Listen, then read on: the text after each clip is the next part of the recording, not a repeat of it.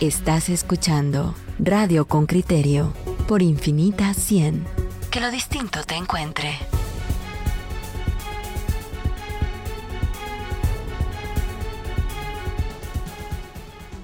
Oyentes con criterio, ustedes saben que, aquí en Radio con criterio estamos conversando con aspirantes a cargos de elección popular. Traemos binomios a presidencia y, y vicepresidencia y traemos también a aspirantes a los primeros lugares de los diferentes listados al Congreso de la República.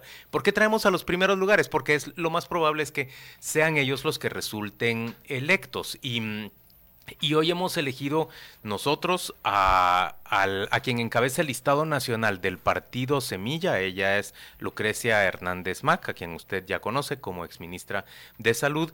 Y a quien ocupa el segundo lugar en el listado metropolitano del Partido Semilla, él es Luis Fernando Pineda, para que conversen con ustedes y con nosotros, oyentes, con criterio. Arranquemos primero con, con la nota de Henry Bean y a partir de ahí que empiece esta plática. El informe de Henry Bean, reportero con criterio. Semilla, una de las agrupaciones políticas que en enero de 2019 participará por primera vez en un proceso electoral, es la organización que ha debido esquivar algunos dardos para acreditar su personería jurídica y para que quede en firme la inscripción de su binomio presidencial que lo conforman Tel Maldana, la exfiscal general de la Nación, y el economista Jonathan Mencos. La Unidad Nacional de la Esperanza y el abogado Marcelo Sarti, a título personal, pretendieron evitar la participación de la agrupación política en estas elecciones. Sarti alegaba que Semilla incumplía los tiempos de sus asambleas. En tanto, la UNE denunciaba ante el registro de ciudadanos que el logotipo tenía similitudes con el del Movimiento para la Liberación de los Pueblos. Samuel Pérez, secretario general del partido, se refería. Lo que está haciendo la UNE en todo caso, y en este caso el registro, si no nos inscribe el día de hoy, es jugar con nuestros tiempos para evitar nuestra participación electoral en el 2019. Los recursos legales no surtieron efecto y Semilla fue inscrito. Sin embargo, la candidatura del binomio presidencial entró en limbo jurídico, derivado de una denuncia y orden de captura contra Aldana, la candidata presidencial, por aparente caso de corrupción durante su gestión en el Ministerio Público. En cambio, las inscripciones de diputaciones van sobre la marcha. El partido postuló a candidatos a diputados en todos los distritos, menos en Zacapa y El Progreso, comentó Pérez. Notificaciones de rechazo no tenemos ninguna. En todo caso, hemos tenido vacantes, pero porque han sido errores que cometieron los candidatos en el proceso de inscripción y algunos que están con algunos recursos de, nulidad para poder tener su candidatura vigente. Eh, esperamos que no tengan problemas y que los inscriban pronto, pero por el momento no hay ninguna notificación de rechazo de inscripción. La casilla 1 del Distrito Central es ocupada por Pérez, secretario general del partido. Por el Departamento de Guatemala, la primera posición la ocupa Ligia Hernández, fiscal de la organización, mientras mientras que la casilla 1 del listado nacional la ocupa Lucrecia Hernández Mac, exministra de Salud durante 13 meses del gobierno de Jimmy Morales. Hernández Mac dejó la administración dos días después de que Morales declaró persona non grata a Iván Velázquez, jefe de la Comisión Internacional contra la Impunidad en Guatemala. inviable en términos éticos y políticos seguir desarrollando un plan de trabajo en donde la transparencia y la anticorrupción han sido uno de nuestros ejes de trabajo. Durante su gestión debió librar una batalla con el Sindicato de Trabajadores de la Salud. Los temas, el pacto de condiciones de trabajo y la dignificación salarial de los trabajadores. Eso es algo que aún no se olvida. Así lo comenta Arnoldo López, doctor integrante de la Junta Directiva de Médicos del Hospital Roosevelt. Pues la verdad nunca hubo, no, hubo una mejoría, una gestión normal como la que han venido haciendo todos los ministros. La verdad. Eh, nosotros los médicos, más en el Hospital Roosevelt, nos sentimos decepcionados de ella porque no nunca nos brindó el apoyo suficiente para nuestras demandas desde el punto de vista cómo mejorar el, Hospital Roosevelt. En contraparte, Hernández Mac recibió el apoyo de académicos y de distintas organizaciones, quienes consideraron su gestión con una visión realista de la salud. Henry Bean, Radio con Criterio. Muy bien, ahí está planteado ya el marco a partir del cual arrancamos esta discusión. ¿Y qué les parece si en lugar de darle la voz a una dama, se la damos a Pedro para que él haga la primera pregunta? Pues. Bueno, pues me, gracias, gracias por la diferencia. ¿Ya viste, eh, Pedro? Experiencia antes que juventud. Que arranque Pedro. Pues. Claramente lo que le quise decir, pregunta tú. No, no, no tirarme de las canciones. Eh, yo ayer buscando pues cosas vuestras, me refiero de, de las dos personas que aquí nos acompañan, encontré un tuit que le contestaba a Lucrecia Landarín y el andarín le decía, la ley de infraestructura, y usted decía, esa iniciativa no es parte de nuestra agenda legislativa. Entonces, por ahí puede venir la primera. La iniciativa de la, de la, de la ley de infraestructura es parte, y si no, ¿cuál es la agenda legislativa eh, que ustedes pretenden llevar al Congreso? Bueno, al respecto, nosotros hemos trabajado a partir de las proclamaciones de las candidaturas, eh, hemos tenido ya nuestros primeros ejercicios parlamentarios para poder hacer la construcción de la agenda legislativa. Es una agenda legislativa basada en lo que nosotros le llamamos las tres R's, que es rescatar el Estado, incluyendo el rescate del Congreso, eh, la reconstrucción de las instituciones y también responder a la población. Sí tenemos en el plan de gobierno del Ejecutivo toda una meta que tiene que ver con infraestructura social y con infraestructura productiva o económica, que incluye la infraestructura vial y las carreteras. Sin embargo, el énfasis que tiene, que tiene este plan de gobierno que sería ejecutado desde el Ejecutivo, eh, valga la redundancia, es fortalecer precisamente el Ministerio de Comunicaciones y que sea desde lo público en donde se le dé mantenimiento a toda la red vial ya existente que podamos tener más de 800 kilómetros de caminos rurales balastrados y poder empezar a ver los proyectos de inversión para nuevas carreteras eh, y como explica nuestro vicepresidenciable en proceso de inscripción, que podamos tener, por ejemplo, todas las carreteras que conectan Centroamérica de cuatro carriles, eh, poder tener el mantenimiento de toda la red, etcétera.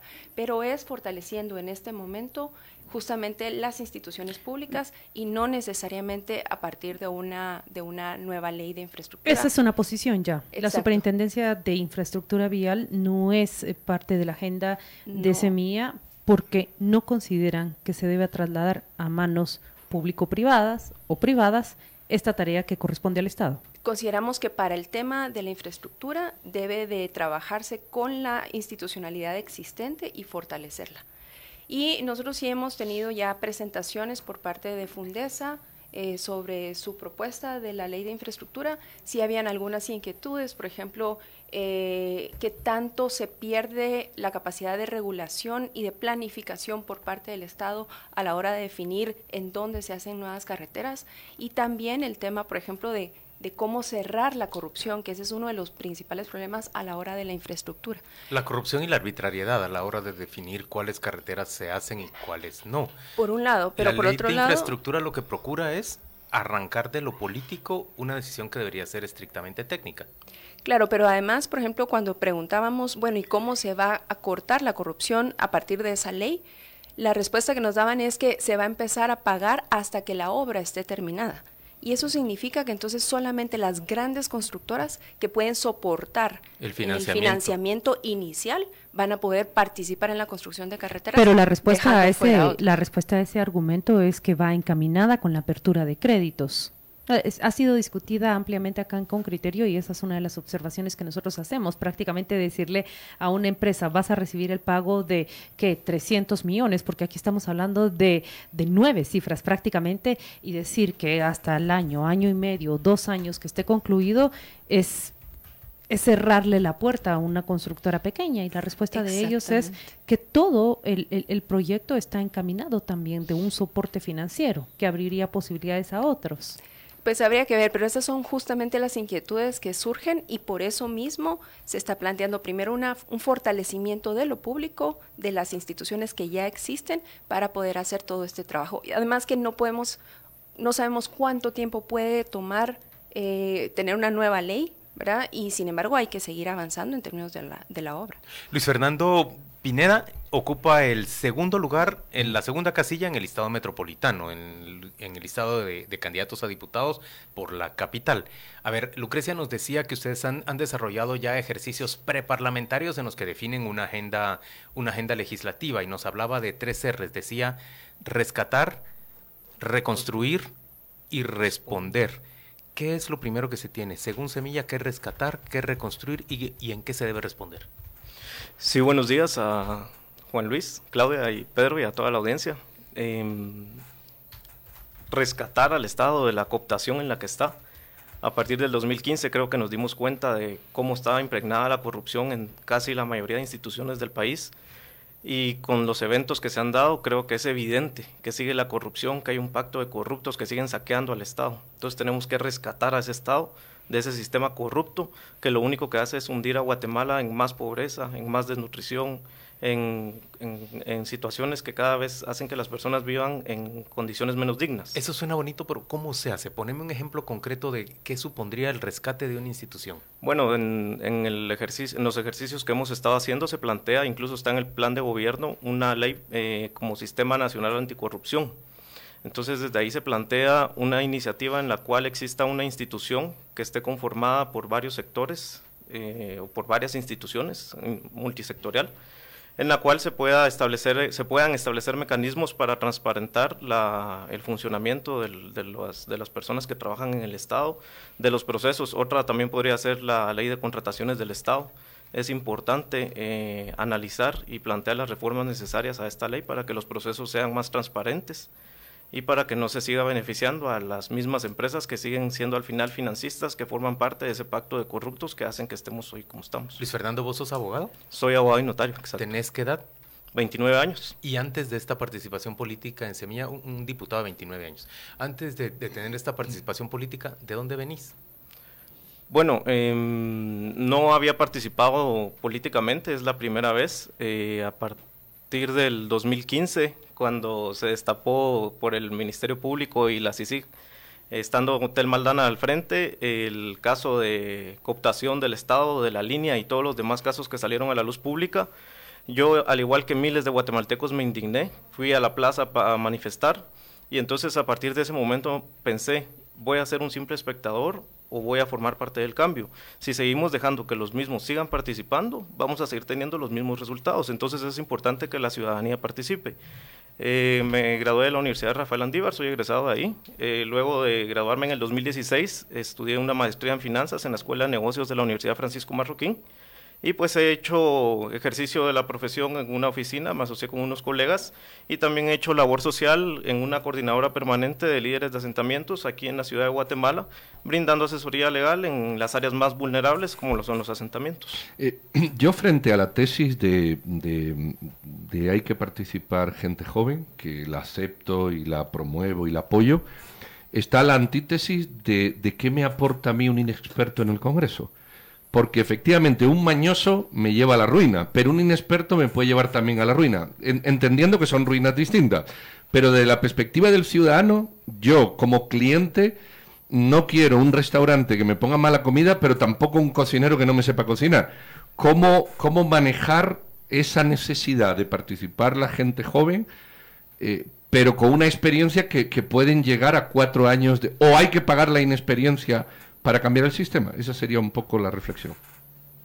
Cualquiera de ustedes dos, aunque la ministra es menos, menos inexperta ya, pero da igual, lo importante es la reflexión. Te iba a decir menos joven, pero, pero cambió el término, ¿ya viste? o con más juventud acumulada. Eso, con más Bueno, si hablábamos de eso, pues ya la respondo yo. No, eh, lo que hay que también entender es que el Congreso, si bien su, su función, digamos, más reconocida es la parte de legislación, algo que hay que recuperar es su, es su función de representación. Y en ese sentido, justamente los jóvenes tienen que tener algún tipo de representación en el Congreso. Obviamente, eh, junto con un montón de representaciones de otros grupos sociales, etcétera. Entonces, la verdad es que la, la inexperiencia, de alguna manera, es un costo que yo creo que como sociedad debemos de asumir siempre y cuando tengamos justamente esa representación en el Congreso. Y otra cosa que es importante es, em, como dicen, ¿verdad? Cuando uno tiene que combinar varios factores, liderazgo, conocimiento, digamos, de leyes, técnicas, etcétera, y también experiencia. Y la experiencia solo se consigue tirándose al agua. Y entonces, si uno no tiene experiencia, eh, pues la va armando. Pero ¿cuántas de las personas, por ejemplo, del listado eh, nacional, metropolitano, eh, combinan esa experiencia con el conocimiento? La digamos que la mayoría de personas, si no es que todas, nunca hemos participado en política partidaria previamente, pero sí tenemos experiencia de trabajo social en organizaciones, con grupos ciudadanos, también en gobierno eh, o en centros de pensamiento. Entonces sí hay una combinación de, conocimiento técnico, de liderazgo y la experiencia muchos las vamos a ir a, tener en el Congreso o la hemos tenido en instituciones públicas. Uno como, como ciudadano puede formarse opinión de qué línea de pensamiento representan los candidatos a cargos de elección popular a partir de lo que responden o de la situación en la que, de cómo resuelven cada una de las situaciones. Lucrecia nos ha dicho hace un momento, por ejemplo, que frente a una ley de infraestructura vial, ustedes como partido priorizan en su agenda la necesidad de reconstruir la capacidad del Estado, dicen, y creemos que debe ser el Ministerio de Comunicaciones quien se encargue de construir y mantener las carreteras. Em, mi pregunta en términos generales es, ¿cómo se definen ustedes ideológicamente? ¿Cuál sería la ideología que ustedes le atribuirían a Semilla? Y la otra pregunta es, ¿cuánta flexibilidad les permite tener ese ideario político que ustedes tienen para encontrar acuerdos? Y pongo el caso de, Lucrecia concretamente. Dudo que haya habido otro ministro con tanto respaldo del sector privado organizado que, Lucrecia Hernández cuando hacía su gestión como, como ministra de, Salud Pública. Y uno pensaría que alguien con un pensamiento de izquierda eh, difícilmente hubiera encontrado ese, ese respaldo. Bueno, en el caso de Semilla, muchos de los que están ahorita en las candidaturas se definen a sí mismos como socialdemócrata y es quizá el, digamos, el calificativo ideológico con el que algunos puedan sentirse más cómodos. Unos pueden tirar más a la izquierda, otros pueden tener más al centro en general, pero en general sí podríamos decir que es un, es un partido socialdemócrata en donde se entiende que el Estado está para garantizar derechos y el sector privado está para generar innovación, tecnología, empleos, etcétera. O sea, sí se identifica que cada sector tiene su rol junto con la ciudadanía y la sociedad en general, tiene un rol que jugar. Y como dice nuestro vicepresidente, habla Jonathan, se trata de eh, sumar, sumar, de empezar relaciones de colaboración en donde cada uno haga lo que le corresponde, hacerlo juntos y hacerlo bien. a pesar de tener una presidenta que se defina de derecha con sentido social. Exacto. Bueno, vamos a ir a una pausa comercial. Vamos a volver dentro de muy poco. Tenemos, por supuesto, ya pusimos un marco para esta conversación. Tenemos preguntas específicas y concretas que hacer. Hay algunas de esas preguntas que tienen veneno. De esas queremos hablar al volver de la pausa.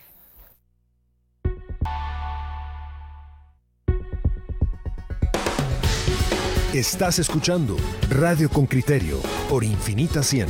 Estás entre inusuales. Radio con Criterio, estamos conversando con dos aspirantes a una curul del partido Semilla. Lucrecia Hernández Mac, antes de irnos dijimos preguntas que te cuestionan constantemente. Yo sé que estarás cansada de responderla, pero este es indispensable. ¿Cómo le respondes a las personas que te acusan de haber contratado mil, algo así como mil empleados en el Ministerio de Salud para digitar datos cuando presuntamente estas personas no tenían computadoras. ¿Cuál es la respuesta para ese caso que tus adversarios presentan como una evidencia o indicio de corrupción? Claro, bueno, primero hay que plantear que esto salió de una citación que le hizo el diputado Luis Hernández Azmitia al actual ministro de Salud. Ahí el ministro dijo que él había encontrado mil digitadores que estaban seguramente, no sé, siendo net centers y de ahí eh, salió de que se había contratado gente con intereses políticos y no técnicos.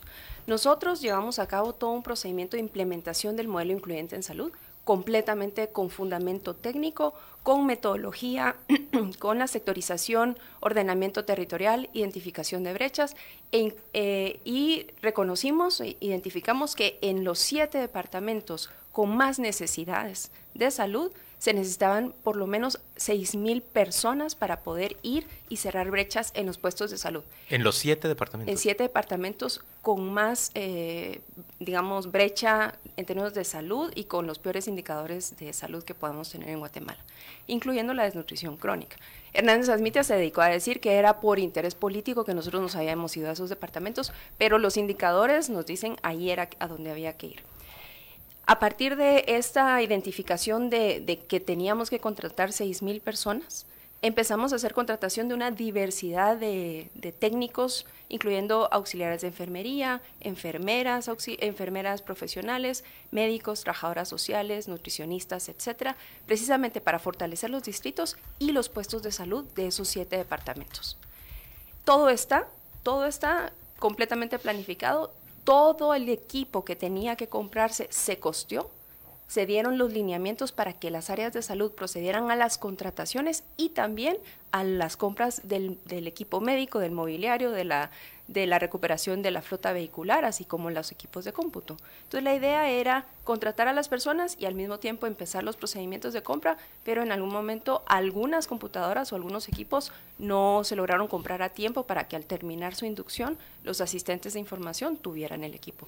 Pero en ningún momento se hizo contratación con fines políticos y eh, existen todos los números de, de Guatecompras para demostrar que el equipo de cómputo estaba, se estaba cotizando o se estaba cotizando, se estaban haciendo las compras directas de los mismos. Sus ejes de trabajo proponen responder a la población y ahí hablan concretamente de legislación sobre la mujer. ¿A qué se refiere?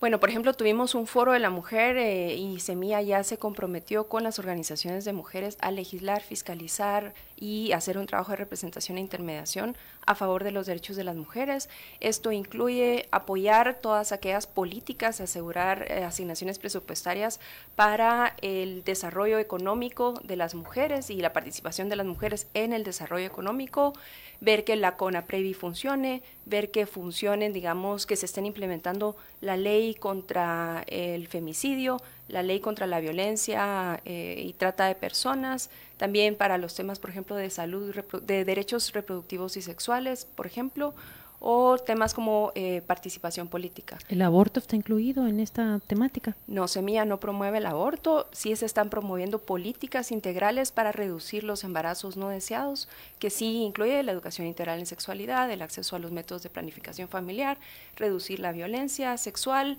eh, y reducir los embarazos en adolescentes. Eh, Luis, ¿qué rescatarías de, de este gobierno? otra de las cosas que se suele criticar a los partidos que ingresan es borrón y cuenta nueva. ¿Hay algo rescatable de, la dinámica nacional, sea de este gobierno o sea una dinámica que ya venga con anterioridad, que merezca la pena eh, continuar o, vamos a tropezar contra un muro a partir de ahí eh, construir algo nuevo? Rescatar realmente creo que no existe algo, no, no hay nada que se pueda rescatar de este gobierno de, del señor presidente Jimmy Morales es realmente lamentable. Él tuvo en sus manos eh, una legitimidad con la que entró en el 2015 enorme, con la cual pudo haber hecho cambios significativos para la historia del país, para que avanzáramos, para que Guatemala saliera de, la pobreza. hay gente que se muere de hambre en el país cuando somos productores de alimentos, por ejemplo, y no lo hicieron. ¿En qué se han enfrascado? En, liderar, eh, en defenderse en contra de los señalamientos de Tel Maldana, por ejemplo, en contra de, personas que han hecho bien las cosas, en despedir, por ejemplo, a muchos policías que son, que, que, son buenos policías. realmente em, ellos se han enfrascado en, en hacer las cosas mal. Pero, por ejemplo, dicen, eh, y hay que reconocer, yo sé que es una gota de agua en un mar, el libramiento de Chimaltenango, algunas carreteras eh, el ministro Benito decía, bueno, hemos hecho tal, tal, tal. Eh, no hay de verdad absolutamente nada que creas que, se le puede dar una continuidad mínima. Bueno, el libramiento de Chimaltenango había sido iniciado desde antes y hay muchos señalamientos de que está sobrevalorada esa, esa obra, ¿verdad? Además de que el presidente hizo una inauguración cuando existe una prohibición porque estamos en temporada electoral. Y se, ha iniciado una investigación por eso. Lucrecia, ¿tenés finiquito como ministra de Salud? ¿Pudiste inscribirte plenamente como, como candidata? ¿Tus eh, críticos adentro del ministerio y afuera del ministerio intentaron impedir tu inscripción? Sí. Eh, por ejemplo, por parte de la bancada MR, yo tengo dos denuncias espurias completamente en contra mía y de, de otros viceministros. Em, entiendo que, por ejemplo, dentro del Congreso la junta directiva citaba al Contralor General de Cuentas para pedirle que me auditara en no sé qué cosas y para ver si con eso me identificaban hallazgos. Nosotros en el 2016 sí tuvimos dos hallazgos que eh, incurrieron en denuncias ante el Ministerio Público Hicimos una solicitud de contrarrevisión, esos hallazgos fueron desvanecidos y están en proceso de desestimación ya en el Ministerio Público y ya se limpiaron también de la parte de denuncias penales en la Contraloría General de Cuentas y de ahí habían dos administrativos que se pagaron multa y con eso yo limpié todas mis, eh, digamos... Tu expediente. mi expediente en la Contraloría General de Cuentas y conseguí mi finiquito de manera normal, común y silvestre. Hay una pregunta que hemos hecho a todos los candidatos acá. Luis ya la contestó. Dijo, tengo un bufete que fundé con, con un par de socios. ¿De qué viven los candidatos? ¿Cuál es la fuente de sus ingresos? ¿Cómo construyeron esas fuentes de ingresos? Lucrecia. Sí. Bueno, yo soy médica y cirujana. Em, tengo una maestría en salud pública, también tengo estudios de maestría y de doctorado en medicina social y en, salud colectiva. Me he dedicado básicamente a las, al análisis, la investigación y a ser consultora sobre temas de sistemas de salud, políticas de salud, servicios de salud. He trabajado con organismos internacionales, soy consultora en este momento de, estos temas y he vivido básicamente mis honorarios profesionales. Logro, cuando no tengo, digamos, consultorías o, o no estoy dando clases, pues logro eh, trabajar, eh, vivir, digamos, de mis ahorros. Además que mi presupuesto y mi estilo de vida es bastante económico y frugal, entonces eh, el colchoncito ¿No de ahorro, no, no tengo aquí un, un millaricito económico de, de motor pequeño. Entonces, en general, eh, tengo, tengo pues ahorros precisamente en mis honorarios profesionales. Señores, ¿qué ocurre con, con el partido Semilla y, y, la candidatura de Tel Maldana? Ustedes están frente a dos escenarios claros y concretos. La Corte de Constitucionalidad ampara las aspiraciones de Tel Maldana y ordena su inscripción, o la Corte de Constitucionalidad simple y sencillamente no permite esa inscripción. ¿Qué ocurre con el escenario B? El escenario A ya supone dificultades porque ha perdido casi dos meses de, posibilidad de hacer campaña, pero el escenario B, ¿cuánto daño les haría a ustedes, Luis Fernando? Eh, realmente nosotros esperamos que la Corte de Constitucionalidad pueda fallar a favor, otorgando el amparo al movimiento Semilla para la inscripción de Telmaldana. Eh, creemos que ellos deben de ser los garantes de un sistema de derecho que funciona aún en Guatemala y que ellos tienen en sus manos que se respete la ley y que se respete eh, los procesos que están establecidos en las normativas. Pues realmente solo tenemos un plan A. Ella debe de ser inscrita. Se cumplieron con todos los requisitos establecidos en la ley. Se cumplió con cada procedimiento establecido. Se realizó la Asamblea Nacional. Ella tenía su, su finiquito que fue presentado un tiempo. Entonces la ley nos asiste, el derecho le asiste al movimiento Semilla. El daño que podría hacer si eventualmente no fuera inscrita, pues los listados de diputaciones y de alcaldías son independientes y podríamos seguir participando. Pero reitero, no existe un plan B, solo existe un plan A en el cual Tel Maldana debe de ser inscrita. Eh, ¿Tenéis una, porque yo no he visto estadísticas, una aproximación de lo que puede ser la, bancada semilla? Eh, eh, ¿Tenéis una esperanza? que no sea que no sea una esperanza desmedida, que sea una esperanza real. Bueno, de hecho nosotros no tenemos el financiamiento suficiente como para mandar a hacer estudios y lamentablemente ninguna de las encuestas que ha salido hasta el momento. ¿Ustedes tienen financiamiento? No. ¿Han, pedido fondos? Sí, sin embargo hay, digamos, toda una dificultad a partir de las nuevas reglas de financiamiento, se han... Eh, digamos, obstaculizado o se hace más complicado para los financistas hacer sus aportes porque tienen que abrir al menos alrededor de tres libros de financiamiento para aportes en especie, aportes monetarios o aportes para capacitación y a veces eso desmotiva o desincentiva a los financistas de hacer, digamos, el trámite, aunque en Semilla ahorita ya estamos eh, armando un equipo para facilitar eso. Entonces financiamiento no hay. Pero regresando a la pregunta de... De, las esperanzas de la bancada semilla. ¿Qué cálculo hacen, pues? Eh, Nosotros, bueno, pues como decíamos, eh, si hay un problema de que ningún otro... Eh, no hay encuestas que nos puedan decir cómo va a votar la población o cómo se espera que vote la población para los temas de Congreso. Nosotros si quisiéramos, pensando en la inscripción de Telma, tener una bancada de más o menos de 20, de 20 diputados al menos, que eso nos permitiría por lo menos ser una bancada bisagra, eh, poder tener una buena disciplina partidaria como bloque y, poder impulsar esta agenda legislativa que ya tenemos construida. ¿En qué distritos tienen más fe? ¿Distrito metropolitano, distrito de municipios de Guatemala? ¿Qué otros distritos creen ustedes que pueden proveerles para llegar a esa bancada de 20 diputados? A ver, listado nacional aporta 32 curules, el metropolitano aporta 11 y el departamento de Guatemala aporta 19. Solamente con eso ya tenemos más del 25 o alrededor del 25%. Mm. Son, digamos, espacios importantes para nosotros. También San Marcos, Huehuetenango, Alta Verapaz, por ejemplo, son importantes, Quiché Y eh, sí, Quetzaltenango. Entonces, eh, sí tenemos apoyo en esos espacios y pensamos que a partir de, estos listados que son grandes y fuertes podemos tener eh, compañeros y compañeras en la banca. Pues queremos darle las gracias a Lucrecia Hernández Mac y a Luis Fernando Pineda, ambos candidatos a una curul por el partido Semilla, ella encabezando el listado nacional y Luis Fernando en segundo lugar en el listado metropolitano. Gracias por acompañarnos el día de hoy en Radio con Criterio y mucha suerte pues. Gracias. Gracias, gracias por el espacio.